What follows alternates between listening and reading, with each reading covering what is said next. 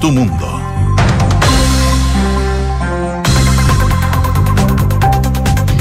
Una en punto. Muy buenas tardes, ¿cómo están ustedes? Bienvenidos a una nueva edición de Ahora en Duna, acá al 89.7, revisando las principales informaciones en un Santiago que tiene cielos totalmente despejados. A esta hora 22 grados, tampoco hace tanto calor. De hecho, la máxima no va a ser tan alta como días anteriores. Espero una máxima de 27 con cielos totalmente despejados. Una temperatura que se podría mantener incluso el fin de semana. Así que buenas noticias para los que ya están aburridos del calor que recién comienza, porque recién estamos partiendo este 2024. Hoy es viernes 5 de enero. Les cuento también qué nos dice la Dirección Meteorológica de Chile para las otras zonas del país donde nos escuchan a través del dial. A esta hora, Viña del Mar y Valparaíso, cielos principalmente cubiertos, 15 grados de temperatura y la máxima que se espera es de 21 grados. El fin de semana las máximas van a estar en torno a los 22. En Concepción, 17 grados, cielos parcialmente cubiertos y una máxima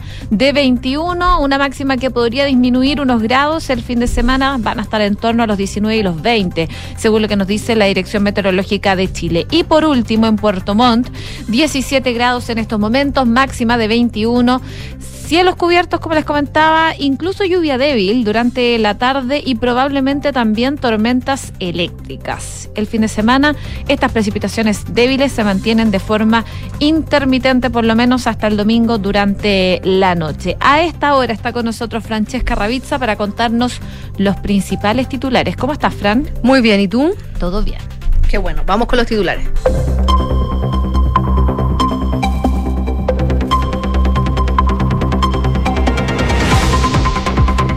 El presidente Gabriel Boric aseguró que las reuniones que tuvieron varios de sus ministros con empresarios y en dependencias del lobista Pablo Salaquet están de acuerdo a la ley. El mandatario agregó que su mandato va a seguir siendo siempre dialogar hasta que duela.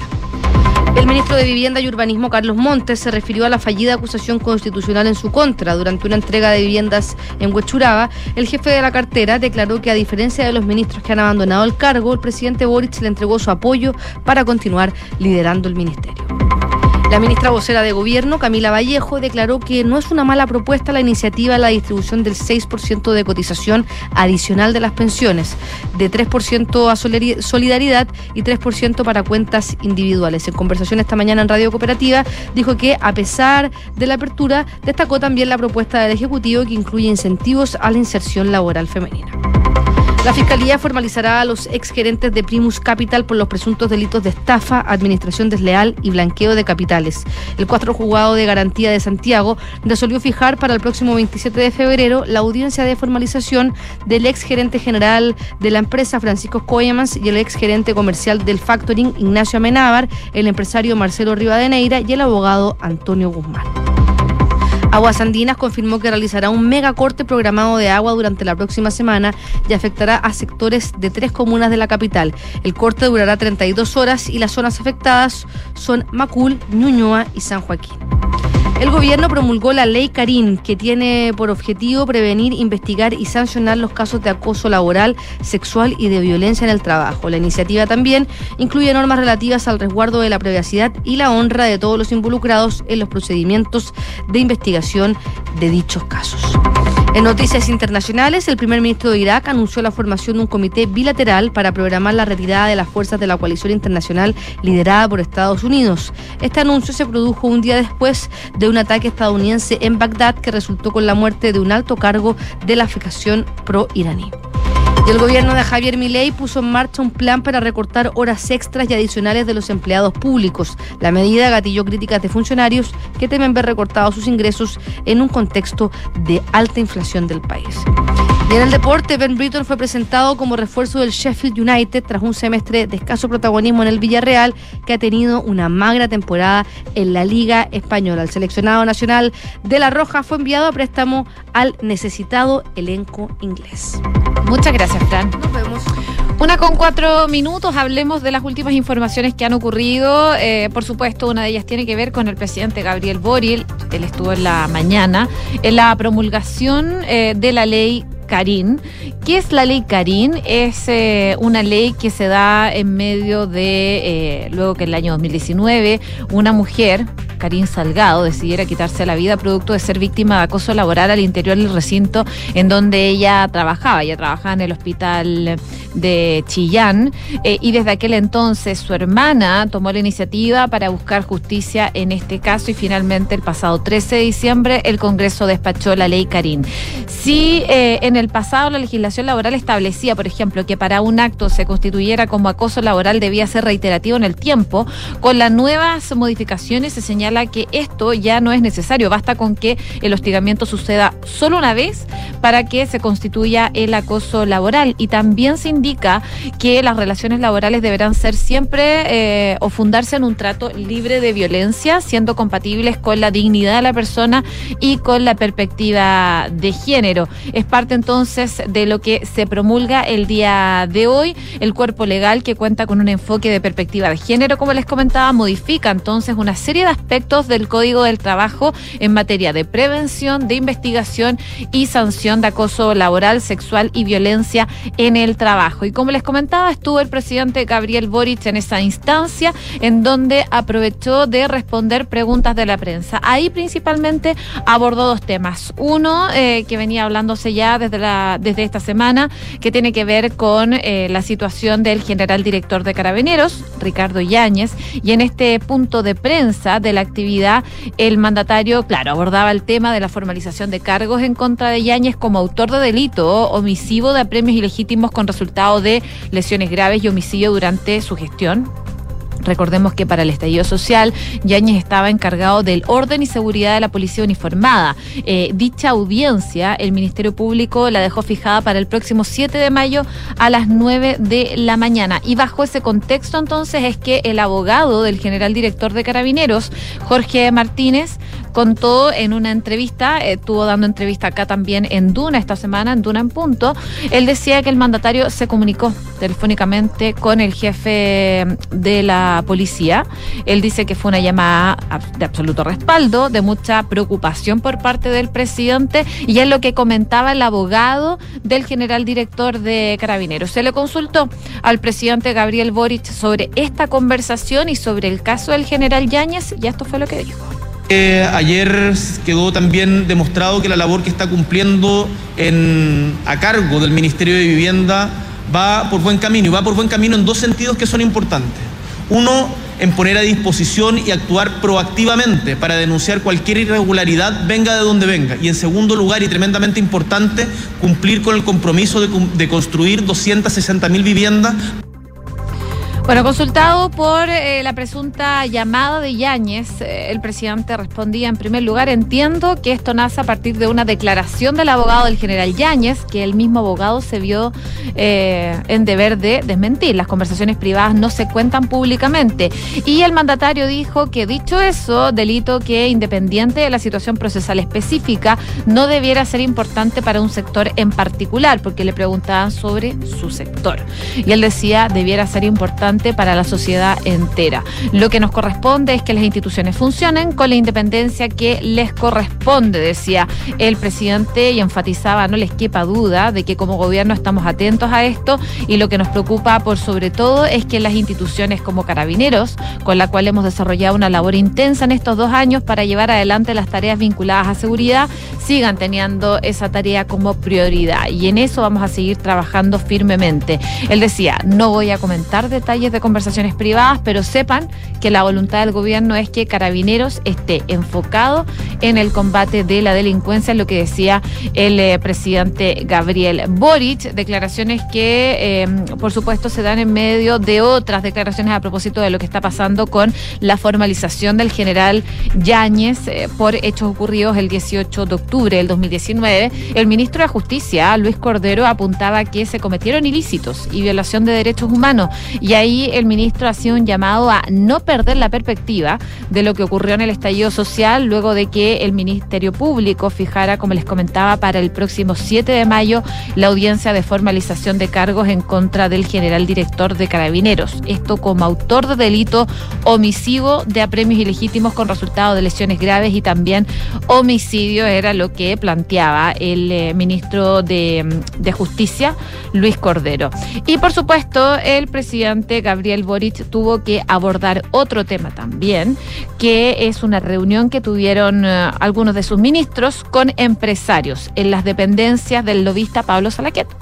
Em, eh, consultado respecto si esta eh, ausencia del registro en la ley del lobby pone entredicho el compromiso del gobierno con la transparencia y, si revive esta llamada cocina que era cuestionada por el propio sector del presidente Boric. Ahí el presidente indicaba que el estándar tiene que ser cumplir la ley y en cumplir la ley nadie se puede exceptuar ni buscar excusas para no hacerlo y cuando la ley se incumple tiene que establecerse las sanciones que corresponde. Él enfatizaba que acá no ha habido ningún incumplimiento a la ley y el mandato que yo les he entregado al gobierno, dice, y a todos nuestros colaboradores es que se reúnan con todas las personas para poder sacar adelante acuerdos que vayan en beneficio del pueblo de Chile. En el fondo decía, hay que dialogar hasta que duela, era lo que decía el presidente Gabriel Boric a propósito de esta reunión de la que tanto se habló y de la que... Eh, finalmente se le ha preguntado mucho al gobierno sobre este tema. También se le preguntó anteriormente a la vocera de gobierno, Camila Vallejo, que eh, eh, defendió los encuentros que tuvieron varios de sus ministros eh, con empresarios en dependencias del exalcalde Pablo Salaquetti, que no quedaron, como les comentaba, registradas en la ley del lobby. Esto lo reveló CIPER, de hecho, esta semana. y la ministra, en una entrevista radial, descartaba que dichas instancias estuvieran sujetas a la ley del lobby. Ella explicaba que uno puede tener opiniones de lo que debería cambiar en la ley o si la ley es suficientemente estricta o es un poco ambigua y uno puede tener opiniones de la legislación vigente, pero ella enfatizaba eh, que lo que obliga a registrar por lobby son las reuniones que tienen por finalidad obtener una decisión de parte de una autoridad. Y en cuanto a si la ausencia del registro pone en entredicho el compromiso del gobierno en cuanto a la transparencia y revive la cocina, que era cuestionada por el propio sector, también se le consulta a la vocera de gobierno y ella dice que evidentemente tiene que, eh, tiene que ver con los estándares que nosotros aplicamos en materia de reuniones. Parte de estas reuniones entonces que han llamado mucho la atención respecto de los ministros y si se debía registrar en la ley del lobby, estas reuniones que tuvieron algunos ministros del eh, gobierno del presidente Gabriel Boric con eh, un grupo de empresarios. Una con doce. Estás en Ahora en Duna. Y tras participar del traspaso de un terreno para construir soluciones habitacionales en Huechuraba, eh, habló el ministro de Vivienda, Carlos Montes, ministro de Vivienda y Urbanismo, y que se refirió específicamente al rechazo que tuvo la Cámara de Diputados ayer a la acusación constitucional en su contra. Esta es la primera actividad que tuvo públicamente después de la votación de ayer en la Cámara de Diputados, y ahí el secretario de Estado, por supuesto, fue consultado respecto de si su figura eh, salía fortalecida o debilitada después de rechazado el libelo.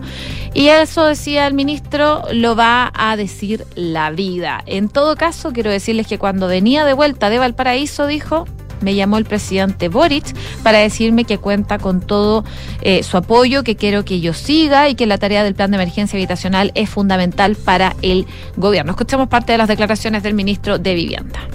En todo caso, quiero decirle que cuando venía de vuelta a Valparaíso, me llama el presidente de la República para decirme que que, cuenta con todo su apoyo y quiere que yo siga y que la tarea del plan de emergencia es fundamental para su gobierno.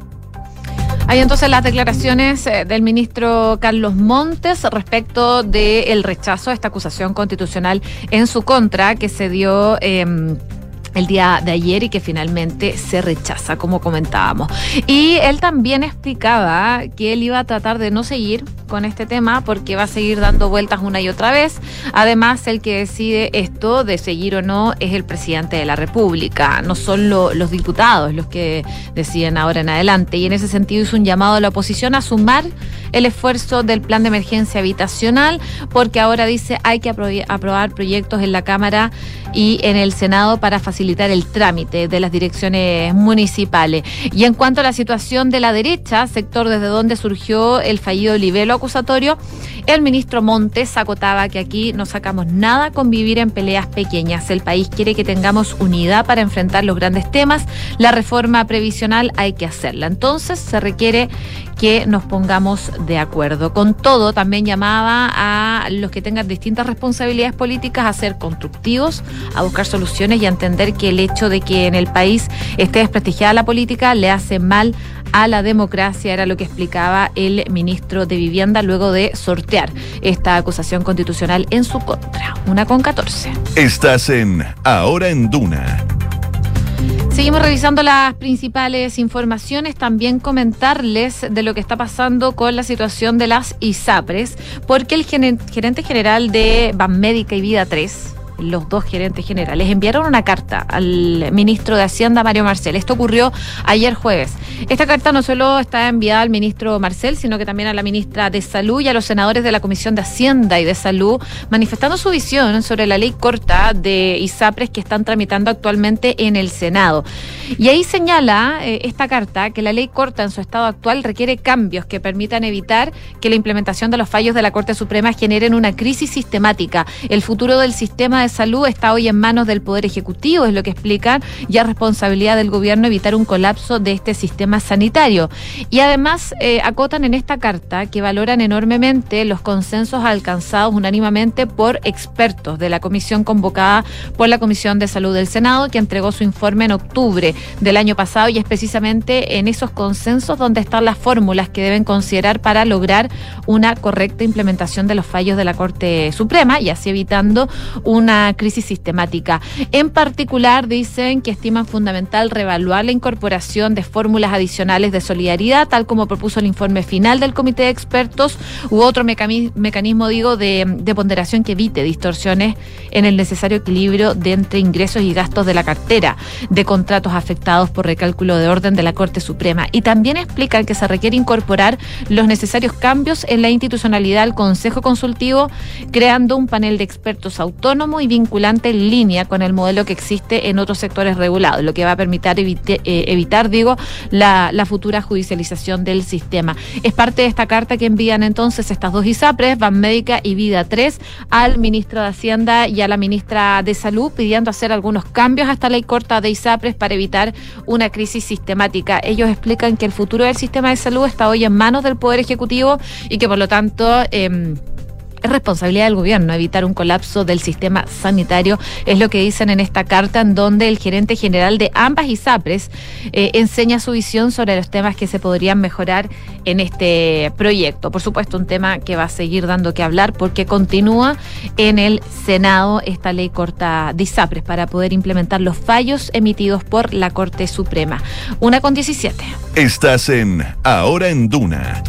Y este es un aviso de utilidad pública porque Aguas Andinas informó hoy día que el suministro será suspendido de manera temporal y programada desde las 22 horas del martes hasta las 6 de la mañana del jueves 11 de enero en sectores acotados de las comunas de Macul, San Joaquín y Ñuñoa. La empresa dice que este corte se debe a la construcción de la nueva autopista AVO 2 que eh, se extenderá por 5,2 kilómetros, por lo que van a tener que modificar parte de la red de distribución de agua potable mediante trabajo que se van a efectuar en el sector de Avenida Américo Vespucio con Avenida El Valle, esto es la comuna de Peñalolén. El perímetro afectado se va a extender entonces entre las calles Santa María, Guillermo Man, Las Encinas y Rodrigo de Araya por el norte, Avenida Américo Vespucio por el oriente, Avenida Quilín e Isabel Riquelme por el sur y Avenida Santa Rosa por el poniente. Eh, según lo que explican desde la sanitaria, es que eh, están dispuestos a trabajar para que se realicen mejoras eh, y que impacten positivamente la vida de las personas acá en la región metropolitana y en esta ocasión dice que deben trasladar aproximadamente 460 metros de tubería de la red de agua potable, la que se extiende por más de 13 mil kilómetros, para lo cual es necesario suspender entonces el servicio en estas tres comunas y con esto también permitir que se cumpla este hito asociado a la construcción de la autopista AVO 2. También se informaron por parte de la sanitaria que van a disponer de 39 puntos de abastecimiento alternativo para la la ciudadanía que van a estar ubicados en diferentes puntos de la comuna de Ñuñoa, de Macul y de San Joaquín. Una con 19. Estás en Ahora en Duna. En noticias internacionales les cuento que las inundaciones en buena parte de Inglaterra han llevado a las autoridades a decretar más de 300 alertas. Esto después de que algunos ríos y canales eh, comenzaran a desbordarse, especialmente en el sur y en el centro del territorio. Una semana de precipitaciones agravada por el paso de la tormenta Hank ha obligado a realizar cientos de evacuaciones a lo largo de la noche y está afectando durante esta mañana, eh, sobre todo significativamente exclusivamente el tráfico ferroviario. La compañía Great Western eh, ha cancelado las líneas de trenes entre eh, algunos sectores, sobre todo en el sureste de Inglaterra, eh, hasta nuevo aviso. La agencia medioambiental mantiene activa 304 alertas por inundaciones, lo que implica que se esperen desbordes de agua en las próximas horas. al mismo tiempo, informan de 332 advertencias a la población que suponen que una inundación en esos puntos es posible. Uno de los incidentes más graves ha producido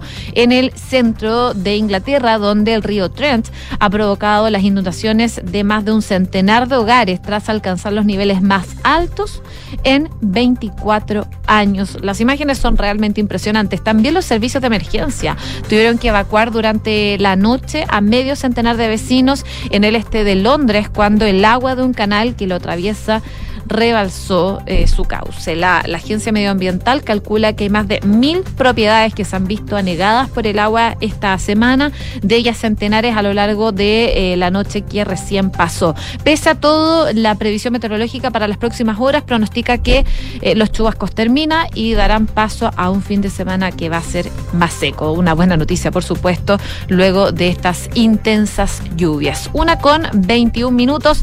Ya nos tenemos que ir, pero antes les recuerdo que la transformación digital de tu empresa nunca estuvo en mejores manos. En Sonda desarrollan tecnologías que transforman tu negocio y tu vida, innovando e integrando soluciones que potencian y agilizan tus operaciones. Descubre más en sonda.com, Sonda Make It Easy.